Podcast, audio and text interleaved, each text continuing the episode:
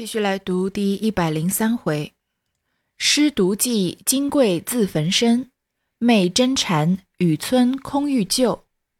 上一回啊，说到贾政被江西节度使参了一本，说他治下不严，还有贪污之类的罪名。最后呢，皇帝念他是初犯，而且是受了小人的影响，于是呢，只有连降三级，又做回了员外郎，而没有将他革职查办。所以也算是不幸中的大幸了。话说贾琏到了王夫人那边，一一的说了。次日到了部里打点停妥，回来又到王夫人那边，将打点吏部之事告知。王夫人便道：“打听准了吗？果然这样，老爷也愿意，何家也放心。那外人是何尝做得的？若不是那样的参回来。”只怕叫那些混账东西把老爷的性命都坑了呢。贾琏道：“太太哪里知道？”王夫人道：“自从你二叔放了外任，并没有拿一个钱回来，把家里的倒掏摸了好些去了。你瞧那些跟老爷去的人，他男人在外头不多几十，那些小老婆子们便金头银面的装扮起来了。”可不是在外头瞒着老爷弄钱，你叔叔便由着他们闹去。若弄出事来，不但自己的官做不成，只怕连祖上的官也要抹掉了呢。贾琏道：“婶子说的很是，方才我听见参了，吓得了不得，只等打听明白才放心。也愿意老爷做个京官，安安逸逸的做几年，才保得住一辈子的声名。”就是老太太知道了，倒也是放心的。只要太太说的宽缓些。王夫人道：“我知道，你到底再去打听打听。”贾琏答应了，才要出来，只见薛姨妈家的老婆子慌慌张张的走来，到王夫人里间屋内，也没说请安，便道：“我们太太叫我来这里告诉这里的姨太太，说我们家了了不得了。”又闹出事儿来了。王夫人听了，便问：“闹出什么事情来？”那婆子又说：“了不得，了不得。”王夫人哼道：“糊涂东西，有要紧事你到底说呀。”婆子便说：“我们家二爷不在家，一个男人也没有，这件事情出来怎么办？要求太太打发几位爷们去料理料理。”王夫人听着不懂，便急着道：“究竟要爷们去干什么事儿？”婆子道：“我们大奶奶死了。”王夫人听了，便啐道：“这种女人死死了罢了，也值得大惊小怪的。”婆子道：“不是好好死的，是魂闹死的，快求太太打发人去办办。”说着就要走。王夫人又生气又好笑，说：“这婆子好混账，连个儿，倒不如你过去瞧瞧，别理那糊涂东西。”那婆子没听见打发人去，只听见说别理他，他便赌气跑回去了。这里薛姨妈正在着急，再等不来，好容易见那婆子来了，便问：“姨太太打发谁来？”婆子叹说道。人最不要有急难事儿，什么好亲好眷，看来也不中用。姨太太不但不肯照应我们，倒骂我糊涂。薛姨妈听了，又气又急道：“姨太太不管，你姑奶奶怎么说了？”婆子道：“姨太太既不管，我们家的姑奶奶自然更不管了，没有去告诉。”薛姨妈啐道：“姨太太是外人。”姑娘是我养的，怎么不管？婆子一时醒悟道：“是啊，这么着我还去。”要承接上一段说到贾琏被贬官的事情，贾琏把这事呢跟王夫人说清楚，王夫人好像并没有过于的难过，只是借这件事情啊，证明自己早就知道，算是打个马后炮，说你看他出去到江西当江西粮道，一个子儿都没拿回家里来。倒把家里的家底掏摸了好些去，所以他怎么可能贪污呢？倒是跟着他去的那些人，这些女人啊，她们的男人在外面没几年，这个小婆子们啊，便金头银面的装扮起来了，打扮的就越来越花枝招展了。那他们的钱是哪儿来的呢？还不就是在外头瞒着老爷弄的钱吗？说啊，如果你叔叔继续当这个地方官的话，由着他们闹去，说不定啊，不但自己的官做不成，连祖上的官也要抹掉了呢。所以呢，不是特别的难过，就他回来做个京官好。贾琏呢也觉得可以回来安安静静、安安逸逸的做几年，才能保住一辈子的声名。就是跟老太太说话呢要当心一些。这两个人这个时候是嘴硬呢，安慰自己，还是真的觉得还不错？那就是各位自己有自己的解读了。但这事呢暂时告一段落，接下来要说这施毒计金贵自焚身的事情。这时候薛姨妈家有个老婆子慌慌张张的走过来。但是这人呢，就是在很着急的时候啊，他不先分享重要信息，而是沉浸在自己的情绪里面，话说不全，真的让人觉得非常着急啊。他就说：“哎，了不得了，了不得了！”问他什么事儿，他就支支吾吾说不清楚，就说一个男人也没有，快点打发人去料理。最后说到这个夏金贵死了，王夫人觉得这种女人死了就死了，有什么好大惊小怪的？于是就打发贾琏去看一看。但是这个婆子呢，也不听王夫人说话。只听到他骂他糊涂东西，就赌气跑回去了。发生这个重大事件的时候，最怕这种情绪不稳定的人。其实我觉得，在这种时刻的情绪不稳定，也是一种自私的行为。因为你明明知道自己是知道信息的，对方是不知道信息的，你不先把这个重要的信息分享，而是沉浸在自己的情绪里面，那其实就是你潜意识觉得自己的情绪比这件事情本身要重要。举个例子，我亲眼目睹的一个例子。有一次和一个同事中午去吃饭，在一个车站里面，然后他有这个高高的电梯。一般呢，电梯都说啊，这手扶梯不应该把这个小孩子的婴儿车放在手扶梯上面，因为很危险嘛。看到一个女士在推着这个婴儿车下这个手扶电梯，这个小孩子年纪已经不小了，可能有个五六岁了吧，是那种坐的那种婴儿车，不知道是他质量不好还是怎么样，他的。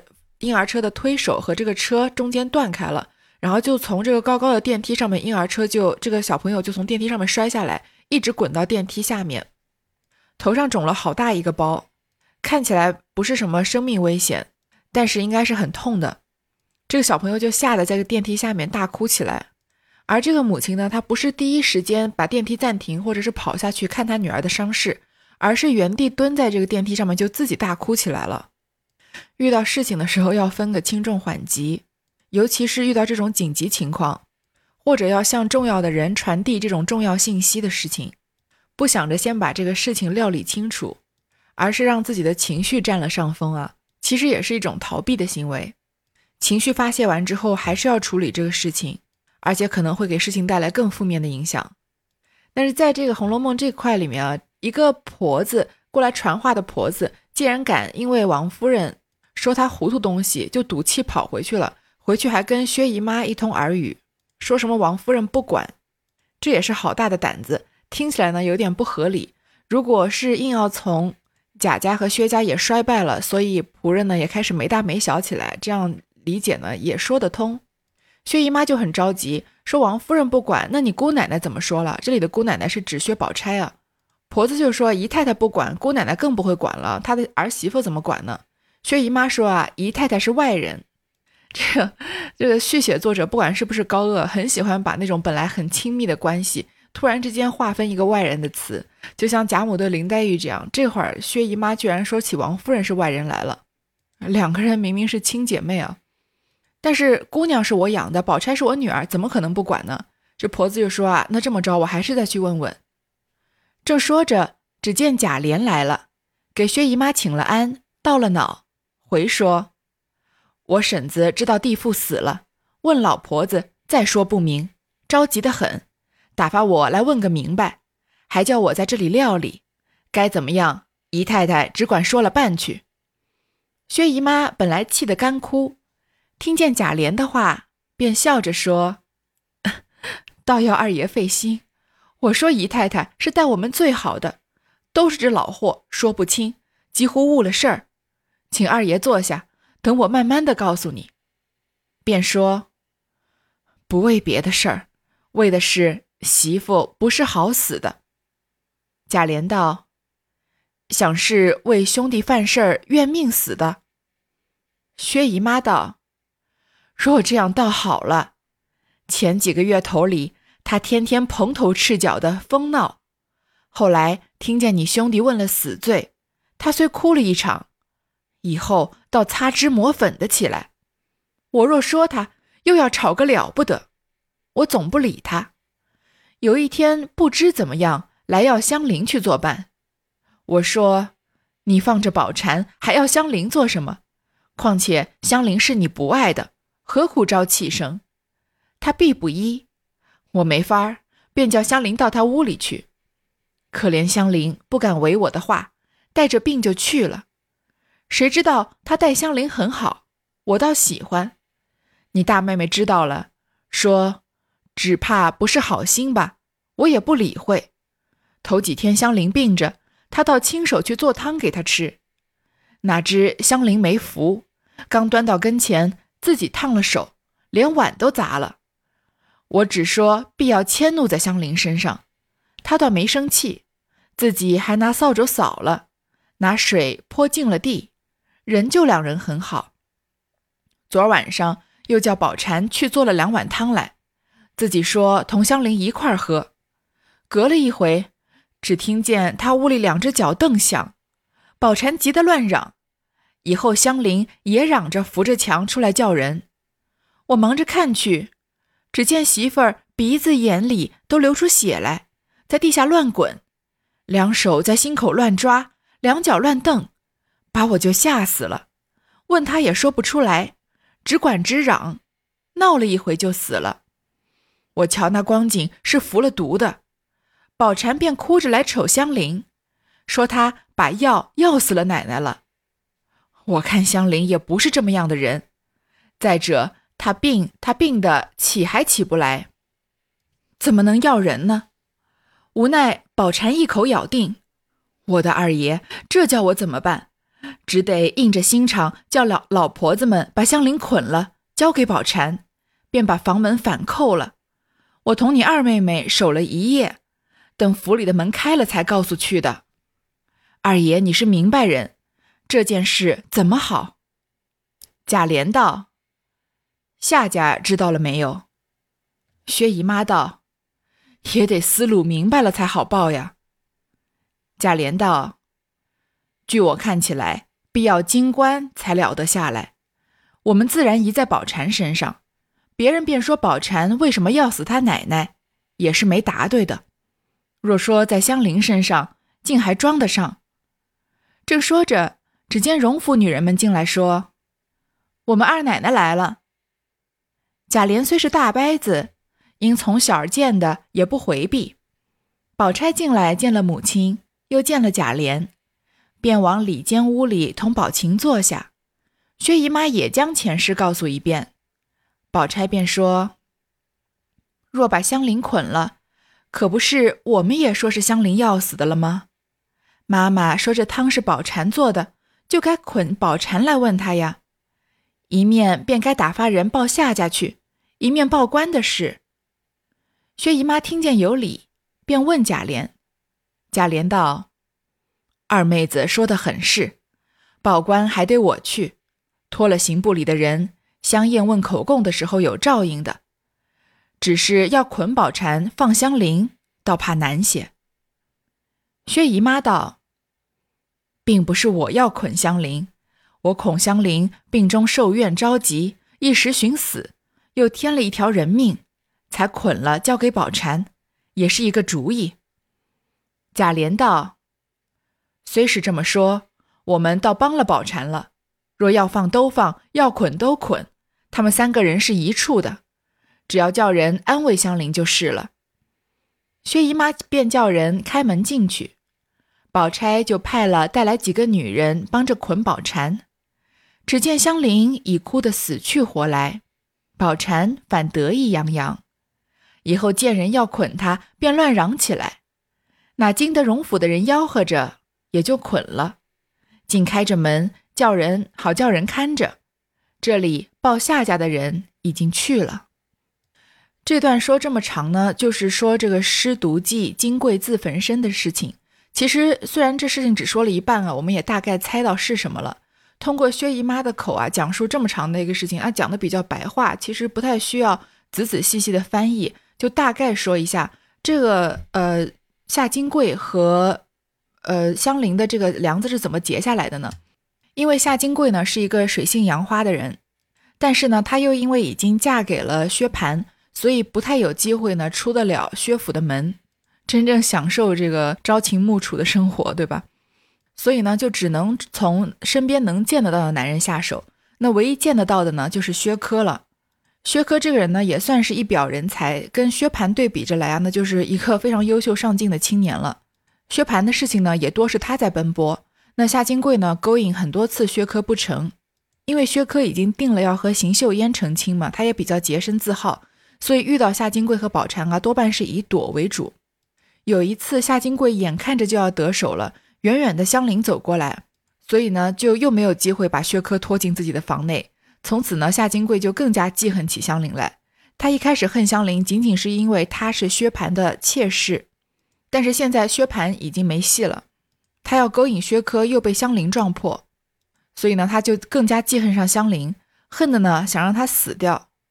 其实从香菱的判词来看啊，自从两地生枯木。便使香魂返故乡，香菱是应该被夏金贵害死的，因为那个时候我们说过嘛，两地生枯木，呃，两地就两个土，上下两个土是一个龟，然后枯木的木左边一个木字旁是夏金贵的贵，就是说这个名字里面有贵的人一出现啊，便使香魂返故乡，这个香菱就死了。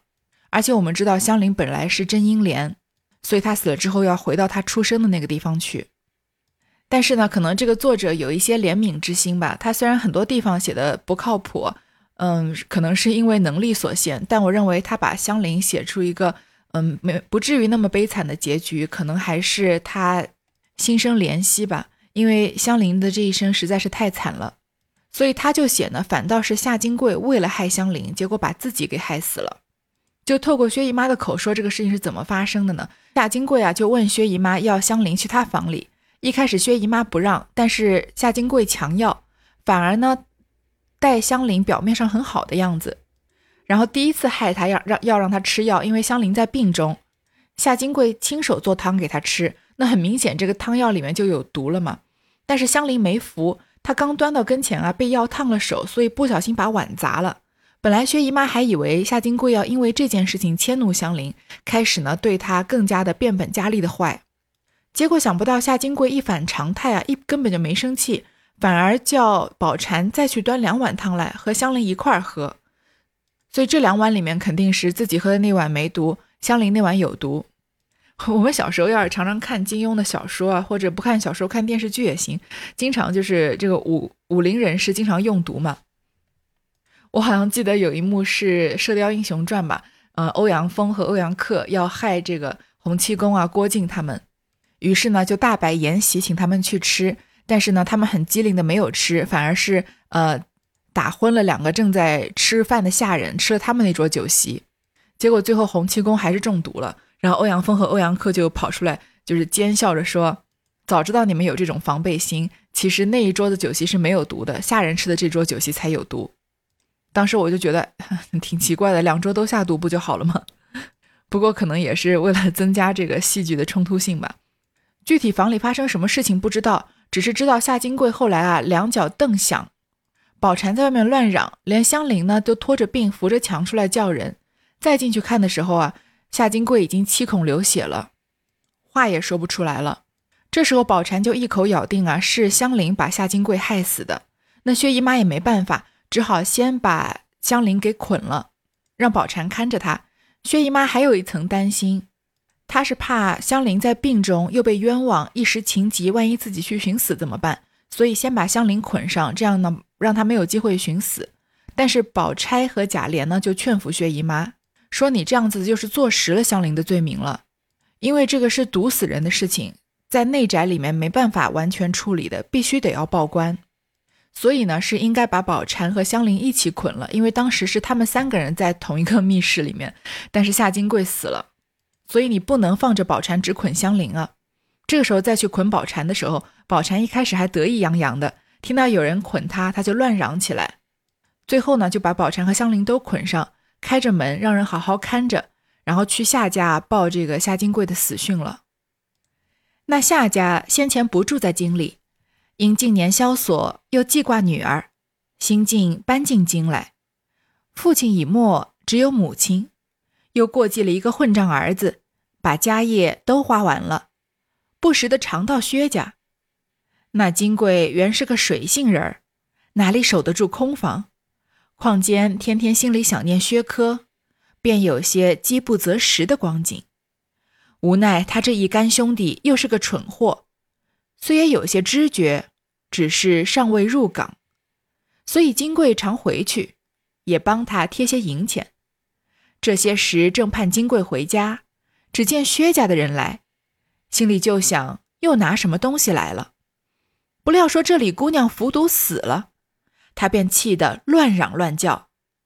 金贵的母亲听见了，更哭喊起来，说：“好端端的女儿在他家，为什么服了毒呢？”哭着喊着的，带了儿子也等不得雇车，便要走来。那夏家本是买卖人家，如今没了钱，哪顾什么脸面？儿子头里就走，他跟了一个破老婆子出了门，在街上啼啼哭哭的雇了一辆破车，便跑到薛家。进门也不打话，便儿一声肉一声的讨人命。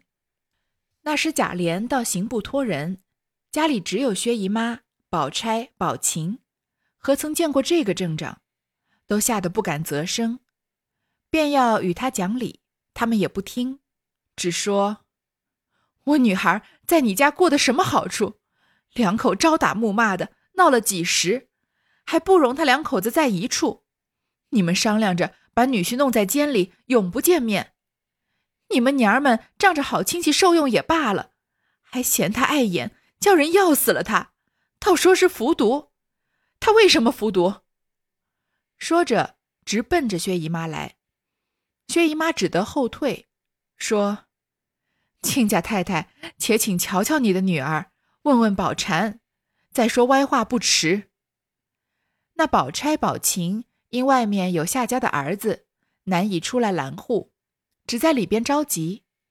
恰好王夫人打发周瑞家的照看，一进门来，见一个老婆子指着薛姨妈的脸哭骂。周瑞家的知道必是金贵的母亲，便走上来说：“这位是亲家太太吗？”大奶奶自己服毒死的，与我们姨太太什么相干？也不犯这么糟蹋呀。那金贵的母亲问：“你是谁？”薛姨妈见有了人，胆子略壮了些，便说：“这就是我亲戚贾府里的。”金贵的母亲便说道：“谁不知道你们有仗腰子的亲戚，才能够叫姑爷坐在监里？如今我的女儿倒白死了不成？”说着，便拉薛姨妈说：“你到底怎样把我女儿弄杀了？给我瞧瞧。”周瑞家的一面劝说：“只管瞧瞧，用不着拉拉扯扯。”便把手一推，夏家的儿子便跑进来，不依道：“你仗着府里的势头来打我母亲吗？”说着，便将椅子打去，却没有打着。里头跟宝钗的人听见外头闹起来，赶着来瞧，恐怕周瑞家的吃亏，齐打火的上去半劝半喝。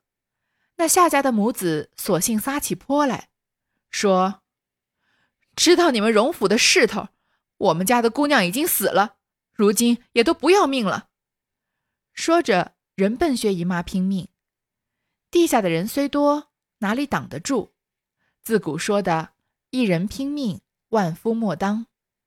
说回夏家，之前已经说过，这个夏金贵的父亲已经去世了，只有母亲又过继了一个不成器的儿子。前面说这夏金贵是个水性杨花的人嘛，自从薛蟠这个坐牢了之后呢，看上薛科，那本来呢他自己 过继过来的这个没有血缘关系的弟弟，他也有点饥不择食，想可能拿来消消火。可是呢，他这个干兄弟是个蠢货，所以呢，夏金贵就还没有得手。就时常回去啊，帮他贴些银钱，这个时候正盼着他能回家再多给点钱呢，结果是薛家的人来说他服毒死了，那当然是飞来横祸，如丧考妣，就哭着呀跑到薛家去讨说法。而且夏金贵他妈妈说法很搞笑了，他说为了薛家为了不让夏金贵和薛蟠在一处，把他藏在衙门里坐牢，好让他们夫妻俩永不见面。如果真的要躲自己的儿媳妇儿不见面的方法多着是。去城外租个别院，或者到另外一个城市就是了，何必要关在牢里？所以这个话吵得毫无根据。但是呢，薛姨妈这样的人遇到夏金贵已经是秀才遇到兵，有理说不清了。那遇到不管不顾的夏金贵的母亲和他不成器的这个过继的儿子，那更是完全可以说在气势上被压制了。夏家这对母子当然是不接受夏金贵自己服毒的说法，一定要让薛家拿出证据来。这个时候呢，王夫人打发周瑞家的来照看，因为周瑞家的是专门管出门的嘛。于是呢，就帮着薛姨妈说话。薛姨妈呢，因为有周瑞家的撑腰，所以呢，说话胆子也大了些。这样就更加触动了夏家母子的逆鳞，从这个吵大吵大嚷变成动起手来了。而且他们这种是不怕死的打法，打架最怕的就是不怕死的，因为他豁出命来打嘛，没有防御，完全是攻击了。正闹到危急之际，贾琏带了七八个家人进来，见是如此，便叫人先把夏家的儿子拉出去，便说：“你们不许闹，有话好好的说，快将家里收拾收拾，刑部里头的老爷们就来相验了。”金贵的母亲正在撒泼，只见来了一位老爷，几个在头里吆喝，那些人都垂手侍立。金贵的母亲见这个光景。也不知是贾府何人，又见他儿子已被人囚住，又听见说刑部来验，他心里原想看见女儿失手，先闹了一个稀烂，再去喊官去，不成往这里先报了官，也便软了些。薛姨妈一下糊涂了，还是周瑞家的回说，他们来了，也没有去瞧他姑娘，便作践起姨太太来了。我们唯好劝他，哪里跑进一个野男人。在奶奶们里头撒村混打，这可不是没有王法了。贾琏道：“这会子不用和他讲理，等一会子打着问他，说男人有男人的所在，里头都是些姑娘奶奶们，况且有他母亲，还瞧不见他们姑娘吗？他跑进来不是要打枪来、打抢来了吗？”家人们做好做歹，压服住了。周瑞家的仗着人多，便说。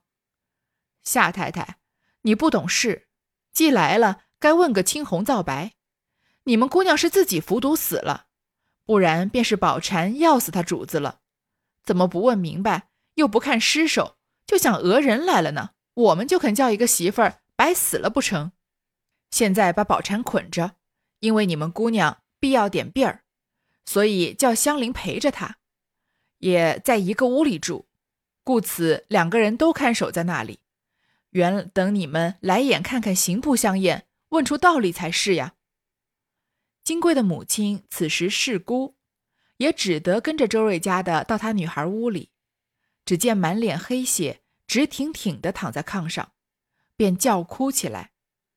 宝蟾见是他家的人来，便哭喊说：“我们姑娘好意待香菱，叫她在一块儿住，她倒抽空要死我们姑娘。”那时薛家上下人等俱在，便齐声吆喝道：“胡说！昨日奶奶喝了汤才要死的，这汤可不是你做的。”宝蟾道：“汤是我做的，端了来，我有事走了，不知香菱起来放些什么在里头要死的。”金贵的母亲听未说完，就奔香菱，众人拦住，薛姨妈便道。这样子是砒霜药的，家里绝无此物。不管香菱、宝蟾，终有替他买的。回来刑部少不得问出来，才赖不去。如今把媳妇全放平正，好等官来相验。众婆子上来抬放。